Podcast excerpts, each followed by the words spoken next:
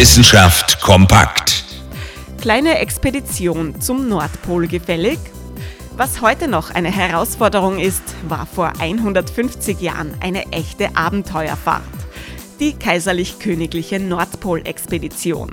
Im Juni 1872, vor genau 150 Jahren, brechen 24 Männer unter der Führung von Julius Peyer und Karl Weibrecht in Richtung Nordpol auf. Die Mission? Das Nordpolarmeer zu kartieren und eine mögliche Nordostpassage zu suchen. Aber schon bald ist es vorbei mit dem Suchen. Das Schiff, die Admiral Tegethoff, wird im Packeis eingeschlossen und driftet Richtung Norden.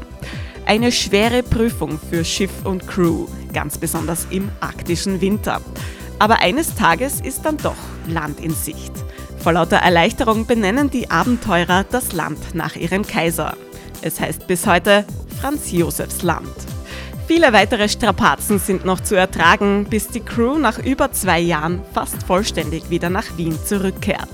Eine Expedition der Sonderklasse, der jetzt bis Mitte Juli auch eine Sonderausstellung gewidmet ist, und zwar auf der Akademie der Wissenschaften in Wien. Interessante Themen aus Naturwissenschaft und Technik.